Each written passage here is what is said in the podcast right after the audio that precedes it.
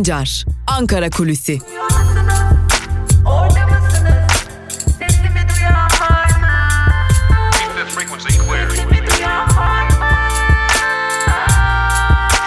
Özgürüz Radyo. Özgürüz Radyo. Özgürüz Radyo'dan merhaba sevgili dinleyenler. Ben Altan Sancar. Hafta içi her gün olduğu gibi 21 Mayıs Perşembe gününde de Özgürüz Radyo'da Ankara Kulisi programıyla güne başlıyoruz. Özgürüz Radyo'ya ve Ankara Kulisi programına hoş geldiniz. Elbette ki Ankara Kulisi programında her zaman olduğu gibi siyasetin gündemiyle başlayacağız. Siyasetin gündeminde neler var bunları biraz konuşalım. Malum koronavirüs günleri e, Türkiye açısından en azından iktidardan gelen açıklamalara bakılırsa adım adım sona doğru yaklaşıyor elbette ki koronavirüs asla hayatımızdan çıkmayacak gibi görünüyor uzunca bir süre ama e, Sağlık Bakanı Fahrettin Koca'nın tabiriyle kontrollü sosyal hayata doğru adım adım ilerliyoruz. Peki salgında bayram sonrası hedefler ve beklenen gelişmeler neler? E, Türkiye biliyorsunuz e, yaklaşık 2 aydır neredeyse kapalı bir ülke durumunda. Özellikle bazı büyük şehirlere 2 aya yakın süredir giriş çıkışlar durdurulmuş durumda. Yine uçuşlar durmuş durumda. Ancak turizm başlıyor. Artık turizm mevsimindeyiz. Hatta geç bile kalındı. Yaklaşık bir aylık bir gecikme hali var turizm sektöründe işte tam da bunlardan dolayı bayram sonrası ilk hedef turizmin canlandırılması. Bu yıl Türkiye dış turizme pek de açık bir ülke olmayacak. Yani ne kadar istersek isteyelim dışarıdan çok fazla turist gelmeyecek. Özellikle fazla para bırakan tabii bunu kaba tabirle söylüyoruz. Fazla para bırakan ülkelerden turistler Türkiye'ye gelmeyecek. Hali hazırda yönümüzü çevirdiğimiz bazı ülkeler var. Türkiye özellikle Rusya'dan gelecek turistlerden umutlu. Her yıl olduğu gibi yine Rusya'nın en öncü ülke olmasını bekliyor. Ve bu konuyla ilgili iddia o ki Rusya ile de görüşmeler devam ediyor. Türkiye ile Rusya arasındaki seferlerin devam edebilmesine dair. Tabi ama burayı da eklemek gerekiyor ki bu yıl Türkiye'yi kurtaracak olan yani turizm sektörünü kurtaracak olan öyle görünüyor ki iç turizm olacak. Yani Türkiye'nin e, bacasız sanayi olarak da adlandırdığı turizm bu yıl üretim yapmayacak. Para Türkiye içerisinde dönüp dolaşacak ve bu da Türkiye ekonomisinde önümüzdeki aylarda ve özellikle de yıl sonunda ciddi bir etkiye sahip olacak diye Ankara'da tahminlerde yürütülüyor. Peki bayramdan sonra başka neler hedefleniyor? Bayramdan sonra Türkiye içerisinde uçuşların artık ardı ardına hızlı bir şekilde başlaması noktasında bir hedef var. Hızlıca iş yerlerinin açılması ve çarkların yeniden dönmesi hedefleniyor. Zaten fabrikalar kapalı değildi. Ancak uzunca bir süredir sıkıntı yaşayan esnafın e, çünkü kredi dışında herhangi bir destek verilmedi kendilerine hızlıca işlerine dönmeleri hedefleniyor. Fakat bayramdan sonra hani koronavirüsten sonra diyelim daha doğru bir tabirle Cumhurbaşkanı Erdoğan'ın dediği gibi Türkiye eski bir Türkiye olmayacak öyle görünüyor ve e, Türkiye dışa kapanacak bir ülke halini alacak en azından ekonomi bağlamında. Özellikle ithalata getirilen ek vergiler ve bu vergilerin çok geniş bir skaladaki ürünü, ürünleri kapsaması nedeniyle Türkiye'nin yeni döneminde ithalatın sınırlandırıldığı dışa kapalı bir ülke halini alması ve içerideki birçok ürünün fiyatlarının hızla artması da bekleniyor. Önemli bir gelişme olacak. Koronavirüsten sonra konuşacağımız önemli bir diğer konuda Hayatımızda biz fark etmesek de önemli yer tutan birçok ürünün vergilerden dolayı yani ithalat vergilerinden dolayı hızlıca fiyatlarının yükselmesini bekliyoruz. Bunlar içerisinde cep telefonları, demir çelik ürünleri ve e, çeşitli elektronik cihazlar hayatımızda belki de hiç fark etmediğimiz derecede kullanılan kauçuk gibi ürünler de bulunuyor. Ancak bunlar içerisinde dikkat çeken bir ürün var. Demir çelik. Türkiye demir çelikte fazlasıyla dışa bağımlı bir ülke özellikle Amerika'ya bağımlı bir ülke ve bu demir çeliğin e, ithalatına getirilen vergilerle birlikte önümüzdeki dönemde inşaat sektörünün de canı baya bir sıkılacak. Biliyorsunuz ki inşaat sektörü AKP döneminde şişen bir balon olarak adlandırılıyordu. Hızlıca üretilen özellikle yapılan konutlar ve hızla satışlar yükselen kuleler e, adeta AKP dönemini belki de bir betonarme dönem olarak da adlandırabilirdik. Ama e, dün özellikle ihracat konusunda getirilen sınırlandırmalar daha doğrusu getirilen vergilerle birlikte inşaat sektörünün temsilcileriyle konuştuk. Hatta devletle iş yapan bazı inşaat şirketleriyle de görüştük. Kendilerinden aldığımız dönüş şu artık ihalelere girerken bir değil birkaç kere düşünmemiz gerekecek şeklinde. Türkiye'de konut satışlarının %50 oranında düştüğünü hatırlattık inşaat sektörü temsilcilerine ve gelen, yapılan dönüş ise, ise şöyle öyle görünüyor ki uzunca bir süre Türkiye'de konut üretimi de yani konut inşaları da çok düşük seviyelerde seyredecek. Zira satılsa da satılmasa da bir şekilde elden çıkarılacağına emin olunan konutların son yıllarda hızla artmasına karşın Koronavirüs salgını sonrasında öyle görünüyor ki parayı elde tutma hevesiyle birlikte konut satışları düşecek. Bizler de konut satışlarından adım adım uzaklaşmaya başlayacağız. Zira artık hem e, yapılan harcamalar da öyle görünüyor ki satışlardan gelecek geliri karşılamayacak görün diye adlandırıyorlar ve önümüzdeki dönemlerde birçok inşaat şirketinin birçok firmanın da iflas bayrağının çekmesini, iflas bayrağının çekmesini beklediklerini belirttiler. Bu da önemli bir konu. Artık inşaat sektöründe tırnak içerisinde söylemek gerekirse güçlü ya da arkası sağlam firmaların varlıklarını koruyacaklarını görüyoruz. Bu da önemli bir gelişme. Kısacası özetleyecek olursak Türkiye'de inşaat sektörü e, geleceğe karanlık bakıyor. E, hatta bir inşaat firması temsilcisi tabii ki adını vermeyeceğiz ama önemli bir hidroelektrik santrali e, yapımında bulunan bir inşaat firması yaptığı dönüşte aynen şu cümleyi kurdu değiştirmeden anlatalım ve bir sonraki konumuza geçelim. E, kendisinin dönüşünde aktardığı cümle aynen şöyle biz tam 4 aydır devletten tek kuruş ödeme alamadık. Cepten yiyoruz ama artık cepten yiyecek paramız da kalmadı. Kredi çektik. Kredileri de tüketmek üzereyiz ve artık batışa doğru ilerliyoruz. Öyle görünüyor ki birçok firmada bizimle aynı kaderi paylaşacak. Tabi buradaki tek e, önemli nokta belki de devletten ödeme alınamayışı durumu. Bakalım ilerleyen dönemlerde bu ne gibi etkileri kendisiyle birlikte getirecek. E, işte beklenen gelişmeler hani öyle toz pembe tablolar çiziliyor ya Türkiye büyüyecek, Türkiye atılım yapacak, en e, kolay çıkacak ülke biz olacağız diye. Ancak öyle görünüyor ki Türkiye'nin özellikle de AKP dönemindeki en önemli sektörlerinden biri olan inşaat sektörü büyük bir alarm veriyor ve bu alarm durumu giderek büyüyor. Evet koronavirüs ve bayram sonrası gelişmelere dair belki de en önemli konu buydu. Şimdi bir de Türkiye Büyük Millet Meclisi'ne dair bir konuyu da aktaralım sizlere. Malum dün de aktarmıştık meclis açıldı artık meclisin gündemine çeşitli konular gelecek demiştik. Şimdi dikkat çekici bir soru işareti var. Çocuk istismarını meşrulaştıran o düzenleme e, meclise gelecek mi? Biliyorsunuz uzunca bir süredir hem yandaş gazetelerde özellikle Akit, Yeni Şafak gibi gazetelerde yine Sabah gazetesindeki bazı yazarların kalemlerinden bu konuya ilişkin bir düzenlemenin gerekliliğine dair sadece bu konu değil elbette çocuk istismarı yani çocuk evliliği olarak adlandırılan ama gerçek adı çocuk istismarı olan o duruma dair bir meşrulaştırma yasası meclise gelecek mi sorusu vardı. Tabi bunun dışında İstanbul Sözleşmesi ve yine 6284 sayılı kadına şiddeti önlemek için çıkarılan yasada bir takım değişiklikler yapılacak mı soruları vardı. Öyle görünüyor ki e, diğer iki konu belki e, Türkiye Büyük Millet Meclisi'nin uzunca bir süre tartışma konusu olmaya devam edecek ama AKP ciddi oranda niyetli görünüyor. E, tek seferlik tırnak içerisinde söylüyoruz bu cümleyi. Bu cümleler bizim cümlelerimiz değil. Tek seferlik çocuk evliliğinde bir af planlaması AKP'nin ciddi şekilde gündeminde de uzun süredir bu konuya ilişkin kamuoyunu yoklamak amacıyla çeşitli e, şekillerde gazetelerde, köşe yazılarında çeşitli şekillerde gündemler oluşturularak kamuoyunun bu tartışmaya alıştırılması ve bu tartışmanın artık soğuyarak bir biçimde bu konunun Türkiye'nin gündemine gelişinin hazırlandığı belirtiliyor. Yani e, son olarak e, Erbakan'ın gündeme getirdiği 15 yaşındaki çocuk evlenebilir, 15 yaşındaki çocuk cinselliğe hazırdır gibi söylemler anlamsız söylemler değil, bu söylemlerin ardı arkası gelecek ve Türkiye Büyük Millet Meclisi'nin önümüzdeki zaman diliminde de gündemine gelmesi bekleniyor.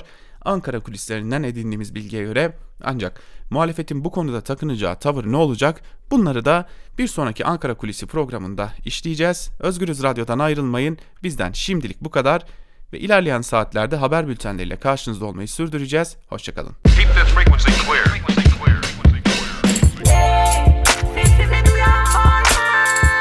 Altan Sancar, Ankara Kulüsi.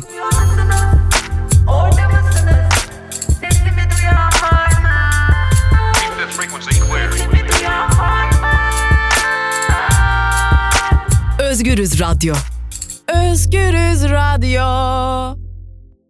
Özgürüz Radyo'dan merhaba sevgili dinleyenler. Ben Altan Sancar. Haftanın son gününde gazete manşetleri ve günün öne çıkan yorumlarını aktarmak üzere sizlerleyiz.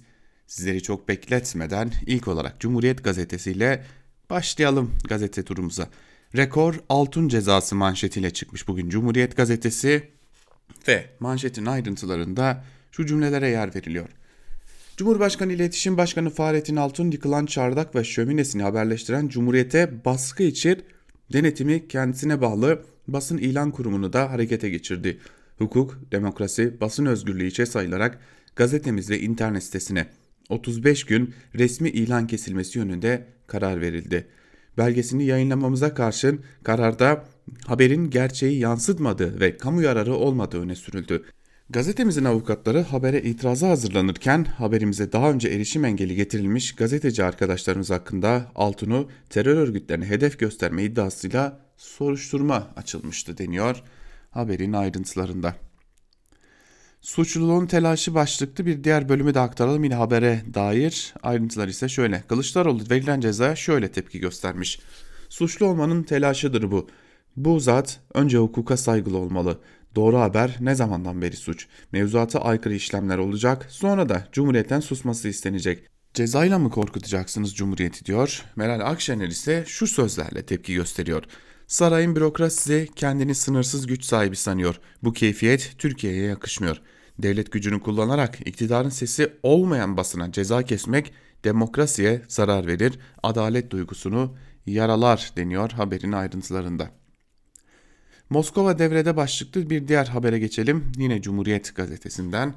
Amerika Birleşik Devletleri'nin de desteğini arkasına alarak Filistin'e ait Batı Şeria'daki yerleşimlerin bir bölümünü ve Ürdün Vadisi'ni ilhak etmeye hazırlanan İsrail'e tepkiler büyüyor.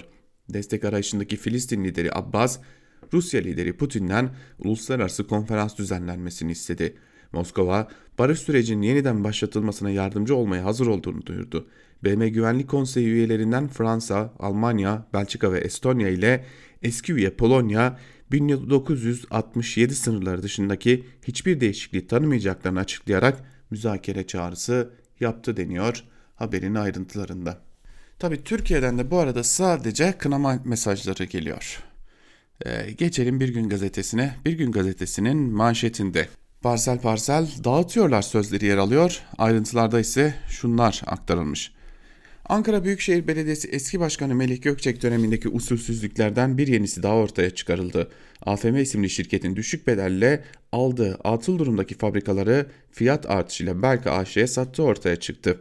Dönemin Belka AŞ yönetiminde yer alan Hüseyin Gülerce'nin kardeşi İbrahim Gülerce ve Adil Öksüz'ün akrabası Ömer Öksüz'ün de aralarında bulunduğu kişiler hakkında 48 milyon TL zarara yol açtıkları için suç duyurusunda bulunuldu. Mardin Büyükşehir Belediyesi'ne kayyum atanan Vali Mustafa Yaman ise park, okul ve sağlık tesisi alanlarını satışa çıkardı. Belediyeye ait 18 taşınmazın 18 milyon 57 bin TL bedelle satışa çıkarılmasına Şehir Plancıları Odası Diyarbakır Şubesi tepki gösterdi. Kentlerimizin parsel parsel satılmasına izin vermeyeceğiz. Başlığıyla yapılan açıklamada yaşam alanlarının rant uğruna satılmasının kabul edilemeyeceği belirtildi. Sanırım yine Tevfik Fikret'ten Yiyin Efendiler Yiyin şiirini anacağımız bir haber daha karşımızda. Geçelim bir diğer habere. Yoksulluğun tablosu, sağlıklı beslenmek, lüks başlıklı haberin ayrıntıları ise şöyle. İstanbul Büyükşehir Belediyesi İstatistik Ofisi geliri 2500 liranın altındaki hanelerin durumunu araştırdı. Her 100 hanenin 49'unda internet, 40'ında bulaşık makinesi yok. %91'i haftada en az 2 kere et, balık ve tavuk tüketemiyor. Katılımcıların %94.3'ü eskimiş mobilyalarını değiştiremezken %92.6'sı ihtiyaç olduğunda yeni kıyafet alamıyor. Evinizi istediğiniz kadar ısıtabiliyor musunuz sorusuna ise %89.6'sı hayır cevabını verdi deniyor haberin ayrıntılarında. Valla geçtiğimiz kışta evini istediği kadar ısıtabilen e, insanların sayısı kaçtır bilmiyorum ama evine 10 bin liranın altında maaş gelen hiç kimsenin muhtemelen evini istediği kadar ısıtamadığına eminim. Evrensel Gazetesi'ne geçelim. Evrensel Gazetesi'nin manşetinde demokratik siyasete abluka sözleri yer alıyor. Ayrıntılarda ise şunlar aktarılmış. HDP'lilerin Ankara'nın göbeğinde yerlerde sürüklenerek gözaltına alınması tepkiyle karşılandı. Yapılan açıklamalarda bu ablukanın demokratik siyasete dönük olduğu vurgulandı. HDP'li belediyelere kayyum atanması, kayyumların protesto edilmesine dahi izin verilmemesi CHP, MHP ve Sol Parti tarafından tepkiyle karşılandı. Yapılan değerlendirmelerde sarayın yaşadığı her türlü krizi otoriterleşerek yönetmeye çalıştığı vurgulandı. HDP Ankara İl Örgütü kayyumlara karşı parti binası önünde yapmak istediği eyleme polisin saldırmasından bir gün sonra yeniden açıklama yapmak istedi. Ancak polis eylem yapılmaması için abluk oluşturarak binadakilerin dışarı çıkmasına izin vermedi deniyor haberin ayrıntılarında. Şimdi e, demokratik siyasete abluka demişken bugün de demokratik siyaset e, ablukada olarak uyandık. Yine HDP'ye ve e, Kürt siyasetçilere yönelik polis operasyonlarının olduğu gözaltıların yaşandığı bir gün yaşıyoruz. Aralarında HDP'nin eski milletvekillerinin de bulunduğu çok sayıda siyasetçi evlerine düzenlenen sabah saatlerinde evlerine düzenlenen polis baskınlarıyla gözaltına alındılar. Şu sıralarda sayı net değil ama ilerleyen saatlerde sayı netleştikçe Özgürüz Radyo'dan son durumu da sizlerle paylaşacağız. Geçelim e, bir diğer habere. Alkışlar bu kez protesto için başlıklı habere. Sağlık emekçileri yurt genelinde hastane önlerinde yaptıkları eylemlerle ek ödeme adaletsizliğine son verilmesini istedi. Kendilerini alkışlayıp aklarını vermeyen hükümeti bu kez alkışlarla protesto eden sağlık emekçileri temel ücret yoksulluk sınırının üstüne yükseltilmeli talebini yineledi. Sağlık Bakanı Fahrettin Koca salgının etkisini kaybetmeye başladığını belirtti. Doçent Doktor Cavit Işık Yavuz ve Profesör Doktor Özlem Azap Kurt ile bakanın açıklamalarını konuştuk. Önlemlerin kamusal olarak alınması gerektiğini belirten Yavuz, salgınla baş etmenin uzun zaman alacağını ve farklı dalgalar yaşanacağını ifade ederken, Kurt ikinci dalganın beklenmediği şeklindeki açıklamaların kesin sonuç içermediğini de söyledi. Ve Evrensel Gazetesi'ni de bu haberle noktalayalım. Geçelim Yeni Yaşama. Yeni Yaşama gazetesinin manşetinde ise zulmün fotoğrafı sözleri yer alıyor. Ayrıntılarda şunlar aktarılmış.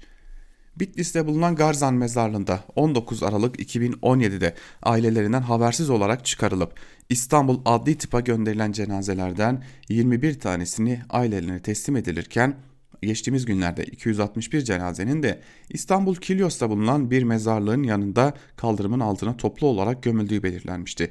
Mezopotamya Ajansı cenazelerin gömülmesine ilişkin görüntülere ulaştı.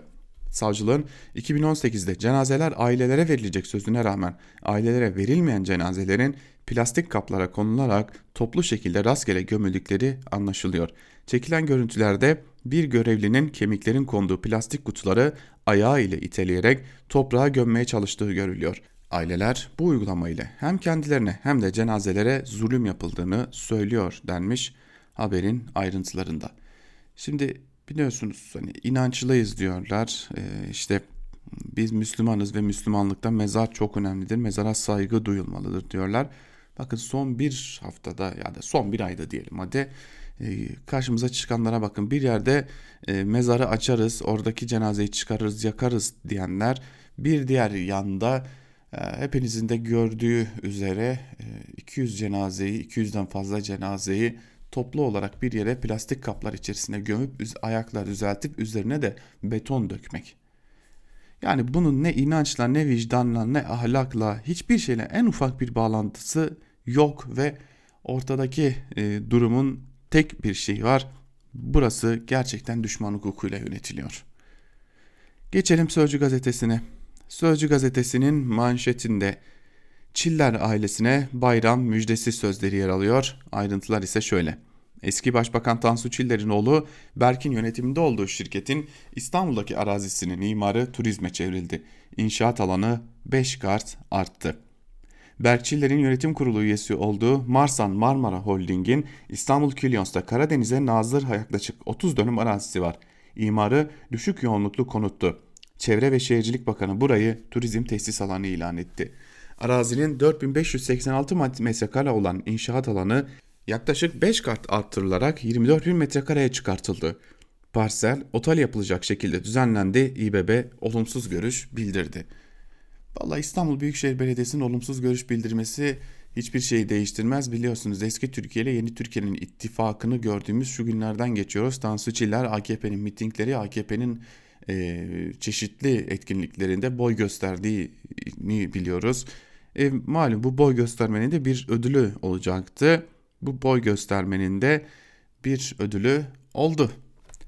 Seçimlerde oylara müdahale edecekler başlıklı bir diğer haberi paylaşalım.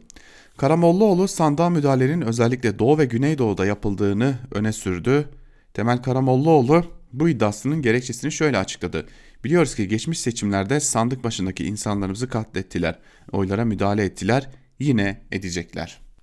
Evet ama bir muhalefet partisinin bundan şikayet etmeye hakkı var mıdır yok mudur bundan çok emin olamıyorum. Yani şikayet etmek mi yoksa e, gerçekten de buna karşı mücadele etmek mi? Geçelim Karar Gazetesi'ne. Karar Gazetesi'nin manşetinde kirli diplomasi sözleri yer alıyor. Ayrıntılarda ise şunlar aktarılmış. Doğu Türkistan'daki vahşetten kaçıp kültürel soykırımı dünyaya duyuran Uygurlar için insan başlatan Pekim, bu kişilere kapılarını açan ülkelere de iade baskısı uyguluyor. İade talebinde bulunan ülkelerin kamuoyu baskısıyla karar alma riskine karşı da bu iş gizli tutulsun talebinde bulunuyor.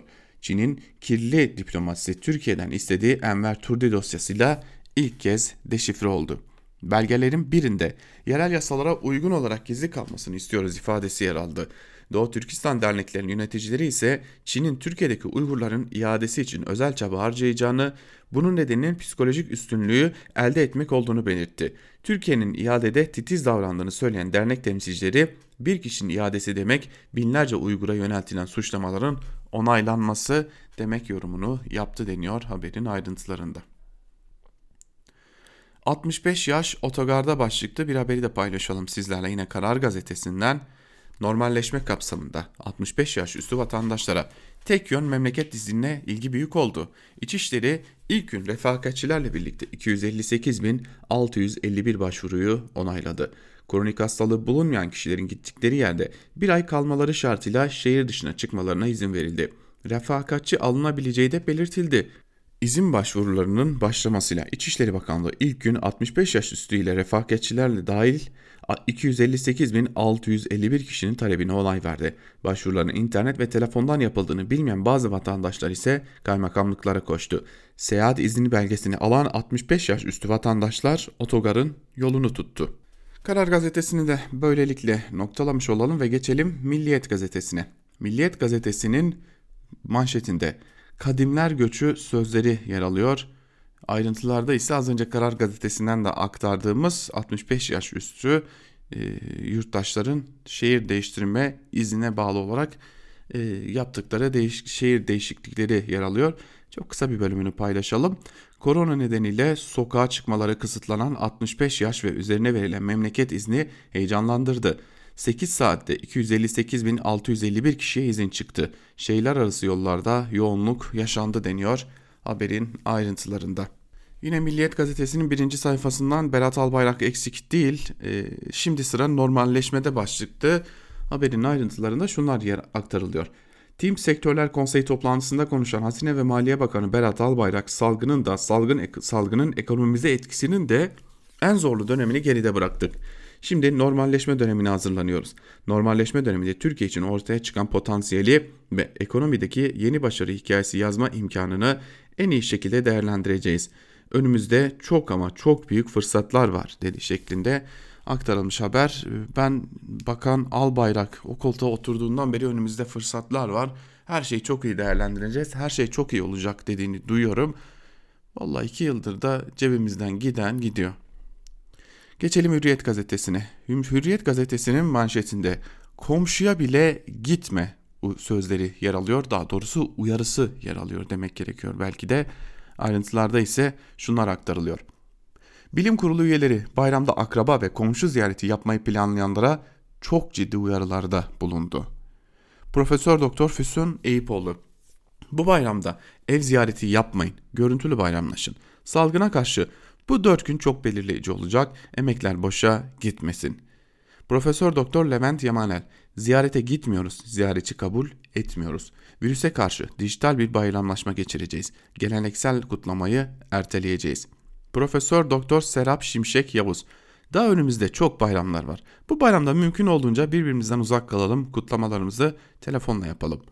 Profesör Doktor Ahmet Demircan kucaklaşmayı, el öpmeyi öbür bayramlara saklayacağız. Şeker yerine birbirimize maske ve kolonya hediye edelim. Bayramın hediyesi maske olsun. Maskeleri de takalım. Büyüklerin ellerinden, küçüklerin gözlerinden öpmüyoruz demiş. Haberin ayrıntıları da böyle aktarılmış. Tabi bu önemli bir uyarı. Bakalım bu uyarıya uyulacak mı? Geçelim Sabah gazetesine. Sabah gazetesinin manşetinde sağlıkta son nokta sözleri yer alıyor. Ayrıntılar ise şöyle. Dünya standartlarının üzerinde yeni nesil teknolojiye sahip Başakşehir Çam ve Sakura Hastanesi açıldı. Hastane en modern tedavi yöntemleriyle insanlığa şifa dağıtacak. Her biri alanında özelleşmiş 8 hastaneden oluşan bir hastane şehri. Tam donanımlı 3 hibrit olmak üzere 90 ameliyathane olacak. Dünya çapında 9 görüntüleme merkezi var. 2800 sismik izolatörüyle dünyanın en büyük sismik izolatörlü binası.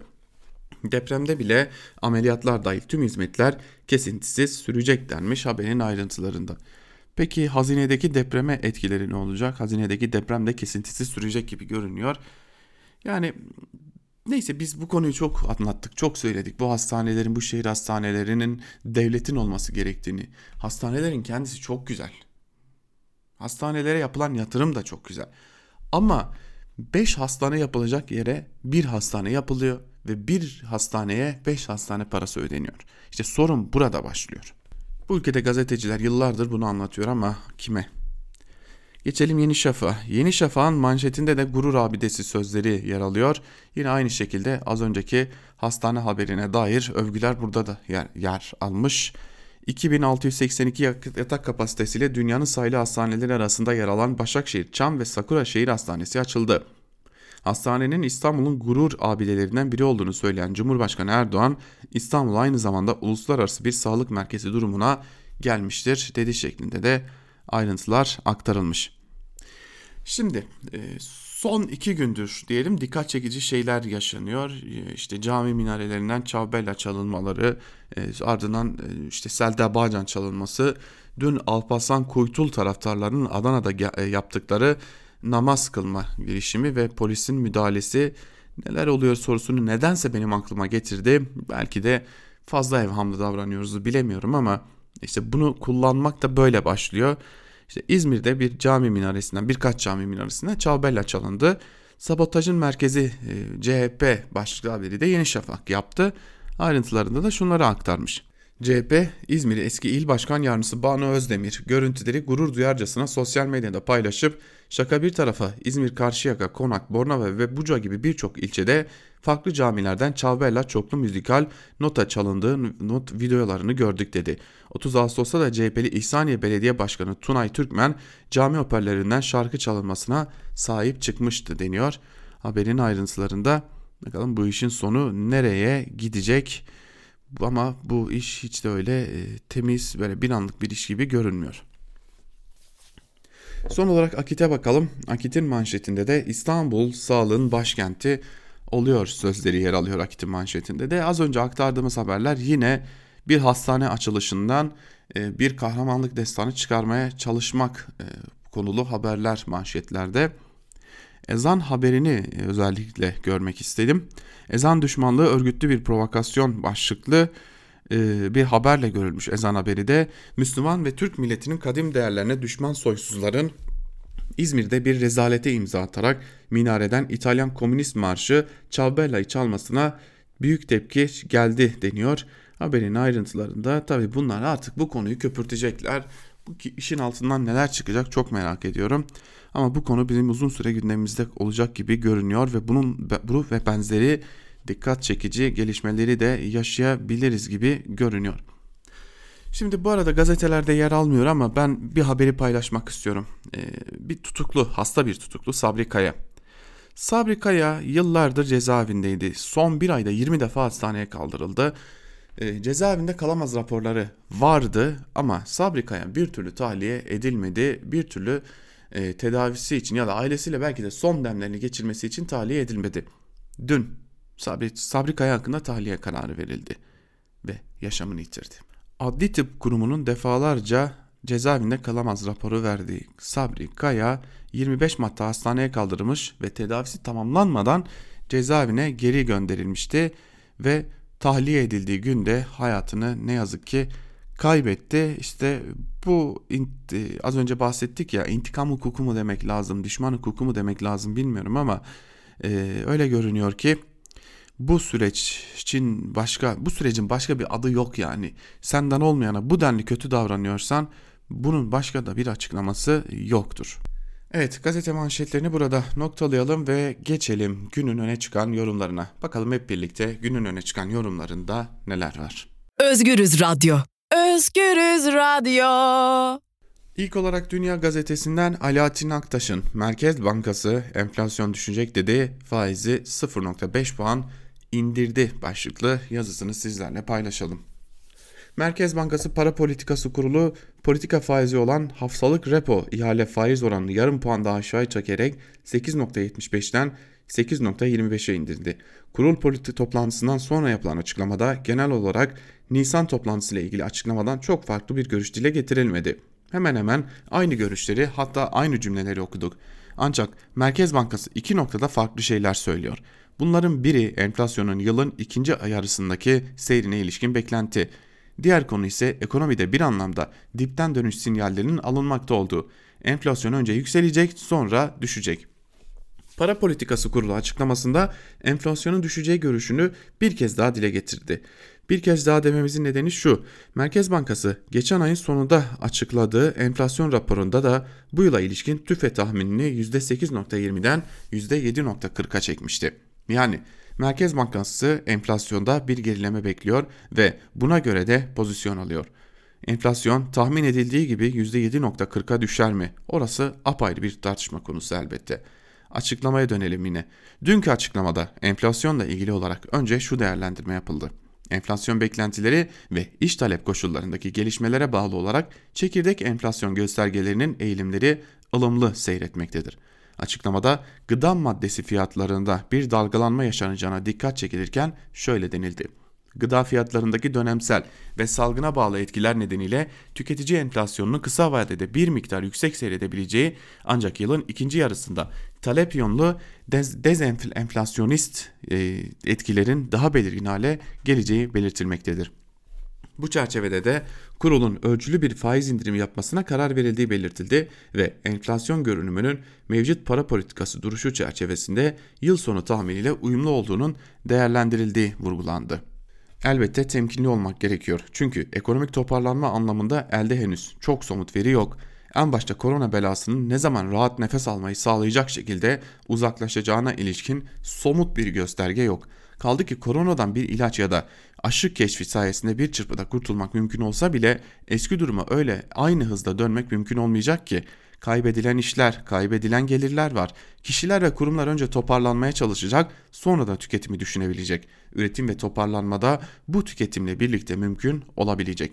Dolayısıyla en azından ekonomide eskiye dönebilmek öyle pek de kolay olmayacak diyor Alaaddin Aktaş yazısının bir bölümünde. Geçelim siyaset gündeminden yazılara. İlk olarak Habertürk'ten Muharrem Sarıkaya'nın yazısını paylaşalım. AKP transfer kanununa kapıyı kapattı. Ahlaki meseleler kanunla düzelmez. Başlıklı Muharrem Sarıkaya'nın yazısının bir bölümü şöyle.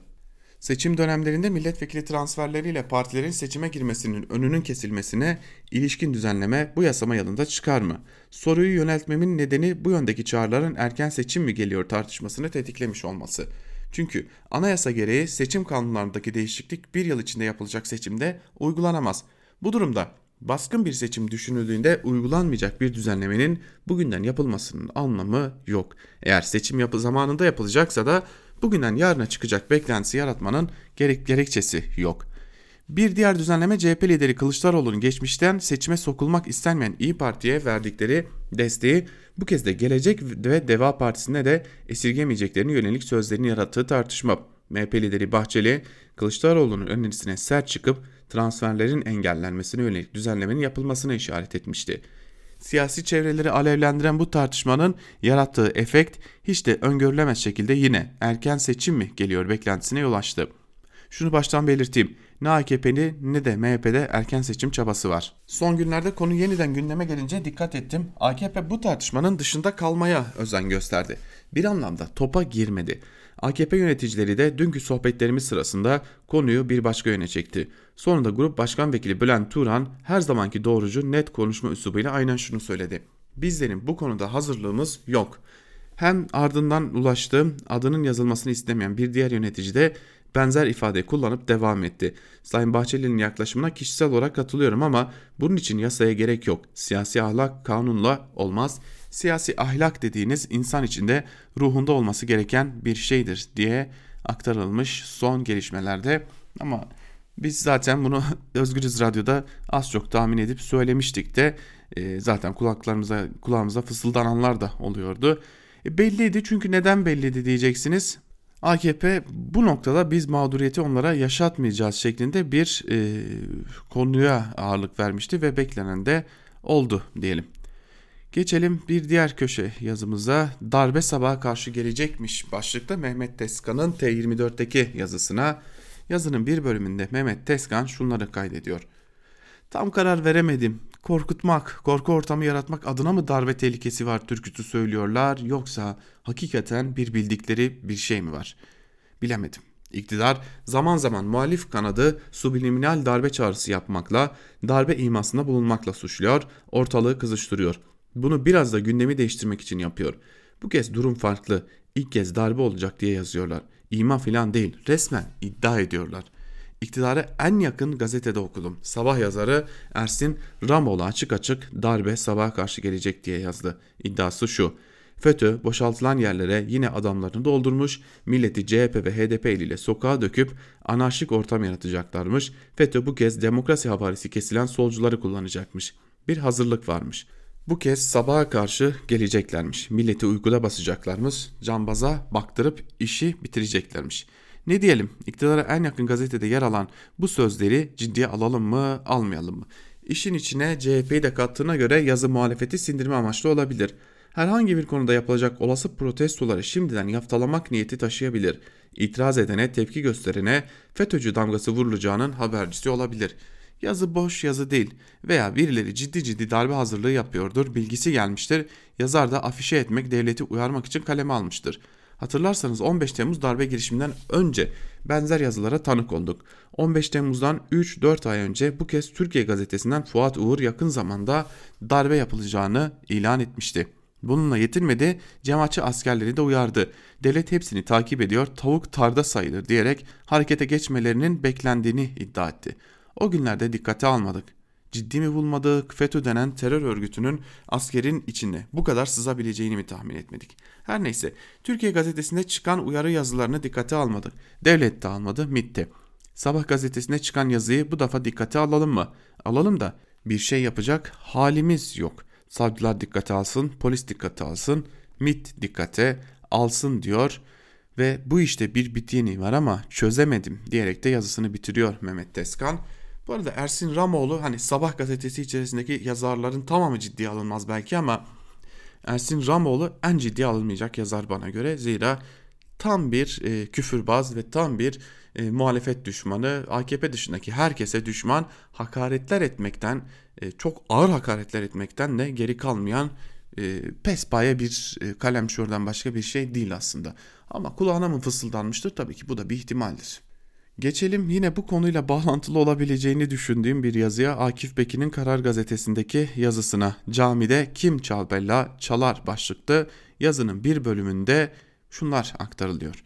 İşin içinde bir, bir, bir, bir bit yeniği yoksa gerçekten akıl almaz.